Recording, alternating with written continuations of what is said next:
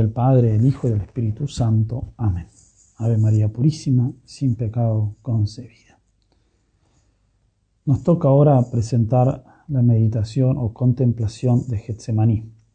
Estamos en la tercera semana de los ejercicios espirituales de San Ignacio y nos concentramos ahora en la pasión de nuestro Señor para poder, por un lado, eh, tener mejor conocimiento interno de nuestro Señor, como pedimos en la segunda semana de los ejercicios, y también poder ver en Él el camino al cielo y ver el modo de ordenar nuestras vidas y de quitar toda afección que desordenada sea. Y en segundo lugar, en esta tercera semana tenemos que tomar fuerza del ejemplo de nuestro Señor para decidirnos con determinación a cumplir todos los propósitos y todas las elecciones que hemos hecho en la segunda semana de los ejercicios. De tal modo que esta semana, la tercera semana, es muy importante para nuestra vida espiritual. Porque vemos en Jesucristo que va a la pasión y que muere por nosotros en la cruz, el mejor ejemplo de santidad y de algún modo el fin de todos los ejercicios espirituales, porque Jesucristo, la imitación de Jesucristo es el fin de los ejercicios, imitarlo a Él, ordenar la vida y ser como Él. Por eso en la pasión encontramos, como dice Santo Tomás de Aquino, todas las virtudes de Jesucristo, de modo más claro, evidente y más perfecto. Por eso tenemos que dedicarnos una semana entera a contemplar a Jesucristo que va a la pasión y muere por nosotros. Y ahora nos toca en esta meditación contemplar la oración de nuestro Señor Jesucristo en Getsemaní. Digo contemplar porque podemos hacerlo muy bien como una contemplación, aunque se suele decir que es una meditación y reflexionamos y consideramos la oración de nuestro Señor en Getsemaní, de todos modos, podemos hacerla como una contemplación, es decir, acompañar a Jesús en Getsemaní y verlo ahí, verlo ahí arrodillado, postrado, sudando sangre, en esa noche iluminada por la luna entre los olivos, mientras sus amigos dormían. Así como hicimos anteriormente en la segunda semana que nos, de algún modo, nos hicimos como unos pequeños esclavos en la cueva de Belén, ahora también podemos hacer lo mismo, haciéndonos como, como los amigos de nuestro Señor, que en vez de dormir como hicieron los apóstoles, estamos velando con Él. Y de algún modo cumplimos y, y, cumplimos esa función del ángel que se le aparece a Él y lo consuela, como narra el evangelista San Lucas. Nosotros podemos hacer eso verdaderamente. Pues bien, ahora consideramos esta meditación o contemplación de Getsemaní. Y lo que nos llama la atención, digamos, con más fuerza, es que nuestro Señor estaba verdaderamente triste. Esa es la característica más clara y más evidente de la oración de nuestro Señor en Getsemaní, su profunda tristeza. Estaba sumamente triste, como narran los evangelistas. Así lo dice, por ejemplo, San Marcos en el capítulo 14, versículo 34. mi alma está triste hasta la muerte. Triste hasta la muerte. Y San Mateo mm, trae esta frase de nuestro Señor, mi alma está triste hasta la muerte, quedaos aquí y velad conmigo. Ese de algún modo es el objetivo de esta meditación. Quedaos conmigo, quedaos aquí y velad conmigo. Y tenemos que hacer la hermosísima petición que trae San Ignacio en el número 203 de los ejercicios. Dice así, debemos demandar lo que queremos, lo cual es propio de, demandar en la pasión dolor con Cristo doloroso, quebranto con Cristo quebrantado, lágrimas, pena interna de tanta pena que Cristo pasó por mis pecados. Debemos compadecernos de Cristo, es decir, padecer con Él, compadecernos, sufrir con Él porque todos los sufrimientos que él padeció durante su pasión fueron por mí, por mis pecados. pena interna, de tanta pena que Cristo pasó por mí, dice San Ignacio. Esa es nuestra petición entonces para esta contemplación o esta meditación. Y de algún modo tenemos que entender y tratar pedir la gracia de entender que esta tristeza que nuestro Señor Jesucristo sufrió en Getsemaní, de algún modo se ve también en las apariciones de Nuestra Señora Santa Margarita María Lacoque. Y es una tristeza que de algún modo Jesucristo sigue llevando en su corazón y la sigue manifestando a lo largo de la historia, en sus diversas apariciones, o incluso a través de su madre. Por eso le decía al Sagrado Corazón a Santa Margarita María de Alacoc, He aquí el corazón que ha amado a los hombres con tanto extremo que no ha perdonado desvelos hasta agotarse y consumirse por testificarles amor. Y por toda correspondencia solo recibe de la mayor parte de ellos ingratitudes significadas en los menosprecios, desacatos, sacrilegios y frialdades con que me tratan en este sacramento de amor, el de la Eucaristía. Jesucristo en Getsemaní sufre una tristeza tremenda, como jamás existió y jamás existirá.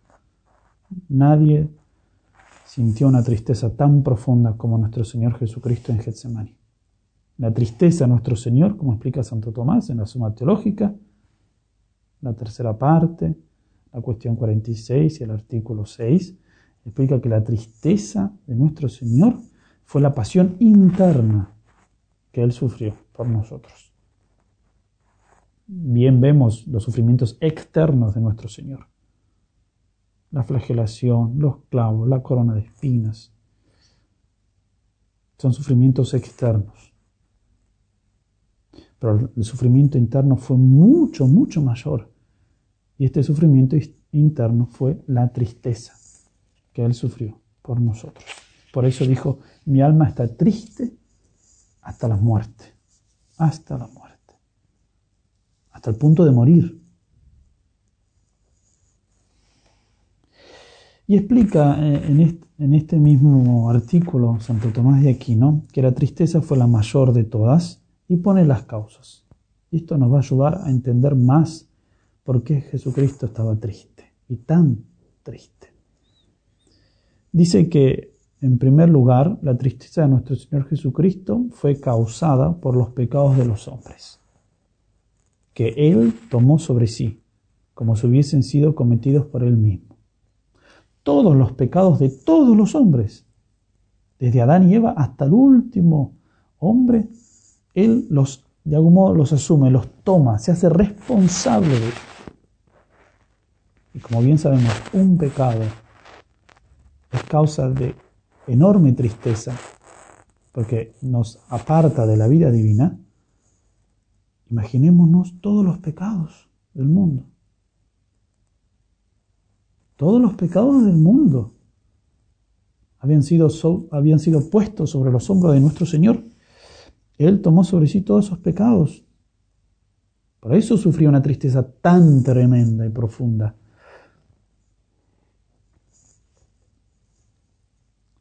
En segundo lugar, explica Santo Tomás de Aquino en este mismo artículo, la tercera parte de, la suma teológica, en la cuestión 46, el artículo 6, dice que la tristeza de nuestro Salvador fue la más grande de todas por su capacidad de aprehensión y entendimiento.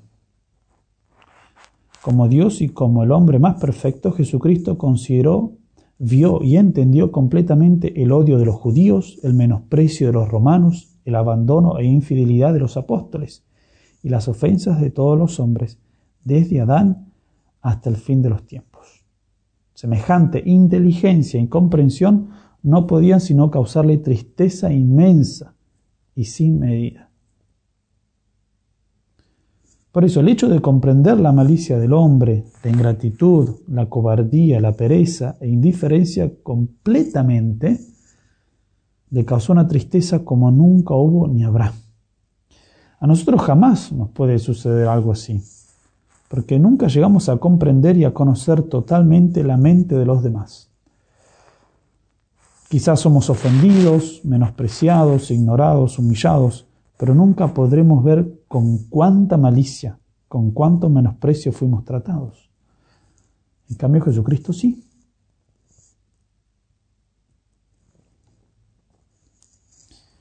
En tercer lugar, dice, también explica Santo Tomás de Aquino, que la tristeza de nuestro Divino Salvador fue la más grande que jamás existió, porque Él quiso estar totalmente triste.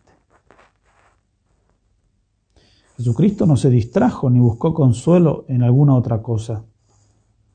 Nosotros, cuando sufrimos, siempre encontramos algún tipo de consuelo que nos alivia la tristeza.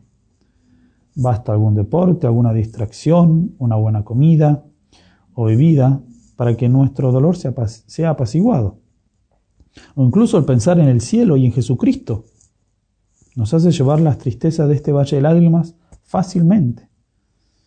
Pero no fue así con nuestro Señor. Él quiso estar triste y bien triste para redimirnos de ese modo, a través del sufrimiento de la tristeza. Bien lo vemos, por ejemplo, en la pasión más adelante, cuando se le ofrece el vino con mirra antes de ser crucificado, como sedante o lenitivo, él tan, tan solo lo gustó y no lo tragó, de tal modo que sufrió el horrible gusto de semejante bebida en su boca sin que le proporcionase el alivio en sus dolores. Bien lo dice San Mateo, capítulo 27, versículo 34. Él, después de probarlo, no lo quiso tomar. Quiso sufrir completamente, incluso su tristeza. Por eso controló todas sus potencias y pasiones para concentrarse en su tristeza y no aliviarla en nada, tal como dice el Damasceno, San Juan Damasceno.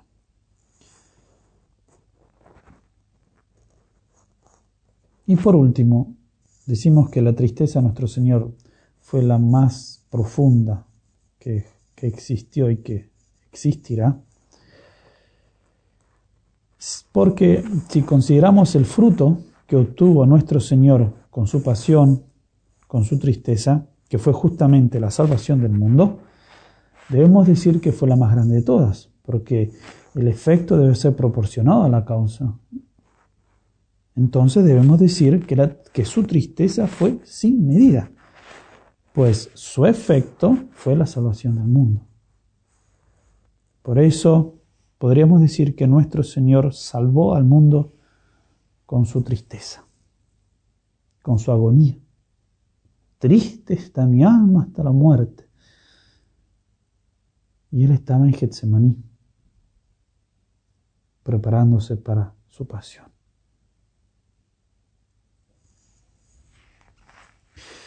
Por estas razones entonces podemos inferir que la tristeza de nuestro Salvador durante su pasión fue la más grande que jamás existió y existirá. Todas nuestras tristezas, desolaciones y preocupaciones son poca cosa si las comparamos con nuestro Señor. A nosotros nunca nos falta el consuelo de saber que Él sufre con nosotros y de que nos apoya y consuela en las cruces de cada día. Pero Él estuvo solo, él no tenía un Jesucristo que lo consolase. Él estaba solo. Por eso debemos nosotros consolarlo. Por eso, quedaos aquí y velad conmigo. Les dijo a sus discípulos, pero ellos se quedaron dormidos. Por eso nosotros tenemos que ingresar en Getsemaní, como nos pide San Ignacio, y allí compadecer con Cristo. Dolor con Cristo doloroso, quebranto con Cristo quebrantado. Lágrimas, pena interna de tanta pena que pasó por mis pecados.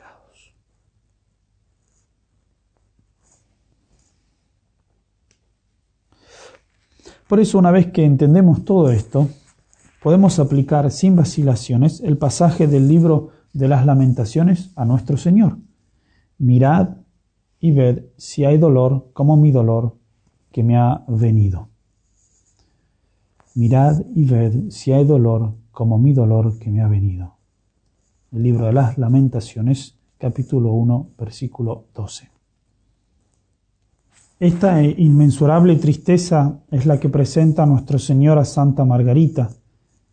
Es por eso que en una de las meditaciones de los primeros viernes el Padre Croiset, que fuera su director espiritual, mencionando lo que ya dijimos, dice, representémonos el estado de tristeza en el que quedó sumido el Hijo de Dios cuando permitió que su imaginación le dibujara nítidamente los tormentos aterradores y los insultos humillantes que iba a sufrir hasta el fin del mundo, de manos de tres clases de personas, de los judíos de su tiempo que lo iban, a rechazar, de los herejes que lo reconocerían pero que rechazarían creer en sus dones, y de los católicos que creyendo en sus beneficios los pagarían con una gran ingratitud. Fue ante esta visión cuando Jesús empezó a tener miedo, como nos dice el Evangelio, a agotarse y a entristecerse. Y finalmente cayó en una especie de agonía mortal, sin recibir consuelo de nadie, ni siquiera de sus discípulos más leales, a quienes se quejó diciendo, Triste está mi alma hasta el punto de morir. Imaginemos que es a nosotros a quien Jesús transmite esta queja. Triste está mi alma hasta la muerte. Ahora bien, el motivo más grande de la tristeza de nuestro Señor, ciertamente que fueron los pecados de todos los hombres, pero más especialmente debemos decir que fue el desprecio de sus amigos. El motivo que más tristeza le trajo no fue la muerte ignominiosa que debía sufrir, ni los tormentos indecibles que debía soportar. No, no fueron tampoco los insultos y humillaciones de sus enemigos, ni tampoco la indiferencia a las personas ajenas. Lo que más le causó tristeza fue el abandono de sus amigos. Por eso el padre Croiset el director espiritual de Santa Margarita, pone en boca de nuestro Señor estas palabras. Las ofensas que voy a recibir por parte de mis enemigos no me asustan, pero me aflige el desprecio que preveo de mis propios hijos. Me duele la ceguera de mis enemigos, pero la tremenda ingratitud de los míos me atraviesa el corazón. Me atraviesa el corazón. El desprecio de los amigos Por eso San Ignacio quiere que entremos al huerto de los olivos y allí sufrir con nuestro Señor. Para aliviarle ese dolor y para aprender cómo sufrir debidamente mirándolo a Él. Pero sobre todo para acompañarlo.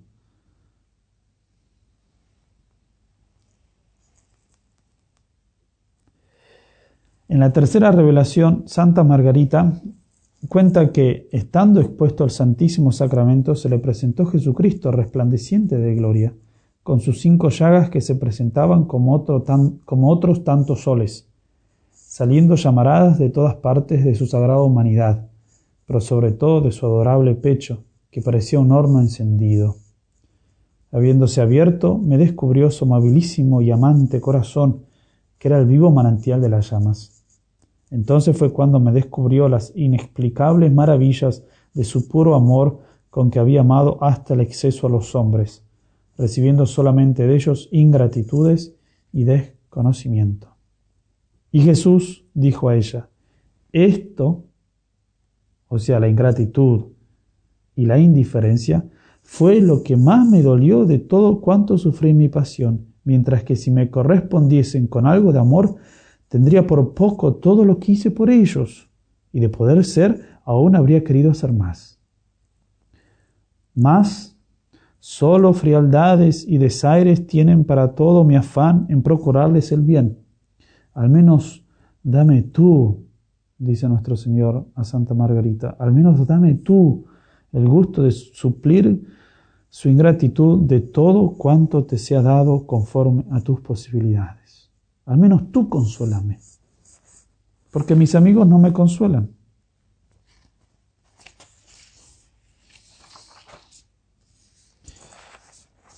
Los amigos lo abandonaron. Y al abandono y menosprecio de sus amigos se suma también la traición de muchos de ellos, en especial con el pecado mortal.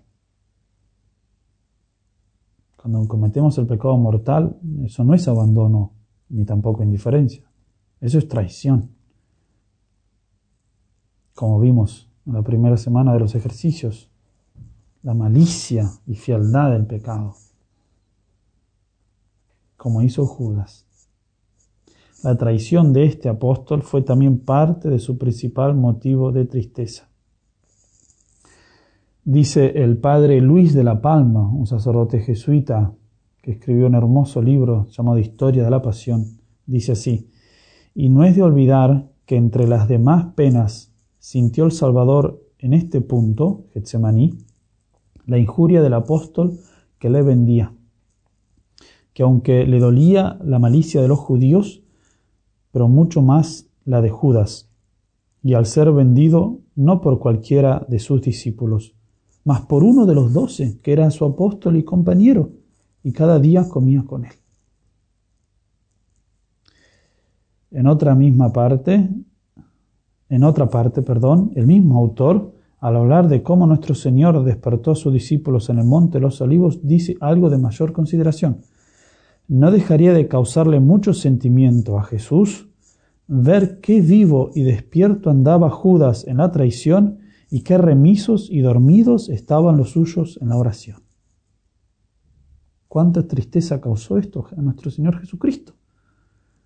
El ver que Judas estaba tan despierto y trabajaba tan asiduamente por traicionarlo, mientras tanto sus amigos, los más cercanos, dormían, se quedaban dormidos.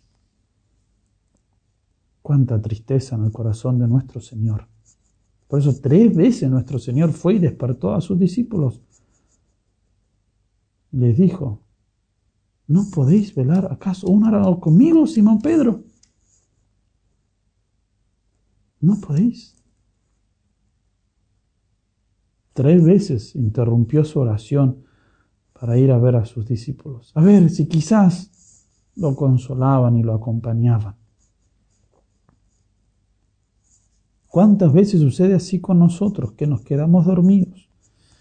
Es de mucha tristeza para el Señor ver cómo los hijos de las tinieblas, los mundanos, andan tan despiertos y son tan laboriosos para conseguir sus pecaminosas intenciones, mientras que los hijos de la luz, sus amigos, y discípulos son tan indiferentes, perezosos y pendencieros entre ellos mismos.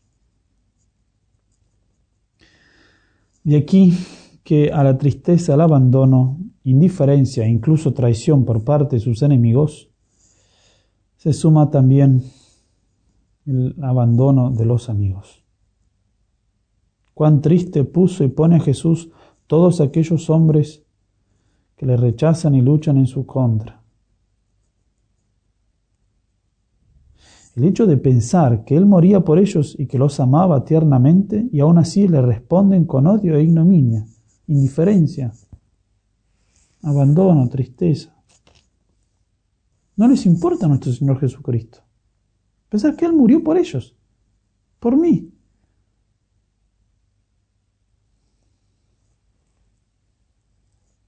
El hecho de pensar que Él moría por ellos y que los amaba tiernamente y aún así le responden con odio e ignominia no podía sino causar grandes penas y amarguras al corazón de nuestro Señor. Dolor con Cristo doloroso. Eso es lo que debemos hacer en esta meditación de los ejercicios. Tratar de entender la tristeza profunda de nuestro Señor. Tratar de darnos cuenta y pedir esa gracia de que esta tristeza de nuestro Señor es la más profunda, la más grande que existió y existirá. Y que nosotros podemos ayudar a nuestro Señor a cargar con esta tristeza, a compadecernos. Y debemos consolarlos, consolar a nuestro Señor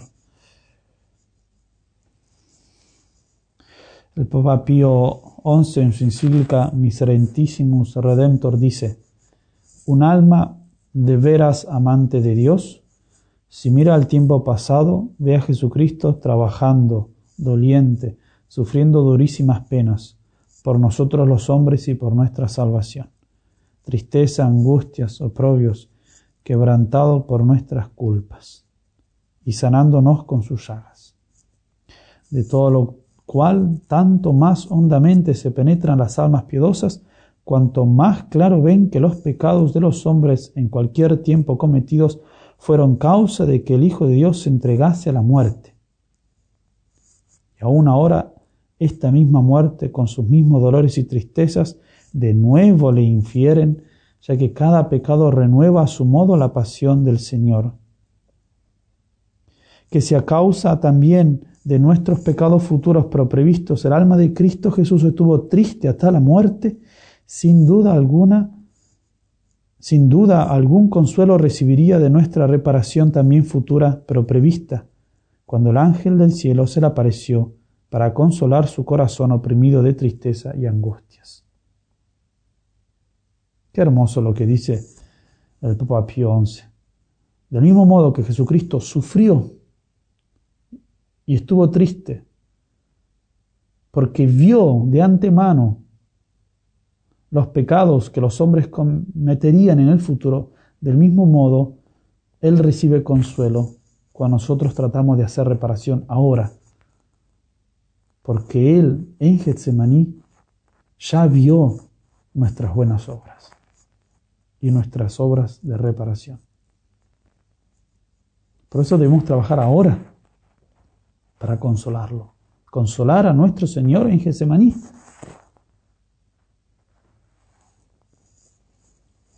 Y continúa el Papa Pío XI. Así aún podemos y debemos consolar aquel corazón sacratísimo, incesantemente ofendido por los pecados y la ingratitud de los hombres, por este modo admirable, pero verdadero, pues alguna vez, como se lee en la Sagrada Liturgia, el mismo Cristo se queja a sus amigos del desamparo, diciendo por los labios del salmista, Improperio y miseria esperó mi corazón, y busqué quien compartiera mi tristeza, y no lo hubo. Busqué quien me consolara, y no lo hallé. Por eso hagamos nuestra meditación o contemplación, entremos en Getsemaní, acompañemos a nuestro Señor, estemos con Él, no nos quedemos dormidos, es decir, seamos prestos a cumplir su voluntad, a dejar todo aquello que nos impide llegar al cielo. Y estemos con Él. Y pidámosle poder compartir su tristeza. Dolor con Cristo doloroso y quebranto con Cristo quebrantado. Lágrimas, pena interna de tanta pena que pasó por mis pecados. Y podemos terminar con un hermosísimo coloquio, hablándole a Él, cara a cara, de corazón a corazón, pidiéndole perdón por nuestras ingratitudes, nuestros pecados, nuestros desvaríos, pidiéndole gracias para no volver a ofenderlo y prometiéndole que cambiaremos de vida, que realmente seremos sus amigos, que no nos vamos a quedar dormidos sino que vamos a hablar con Él, porque queremos consolarle. En nombre del Padre y del Hijo y del Espíritu Santo. Amén.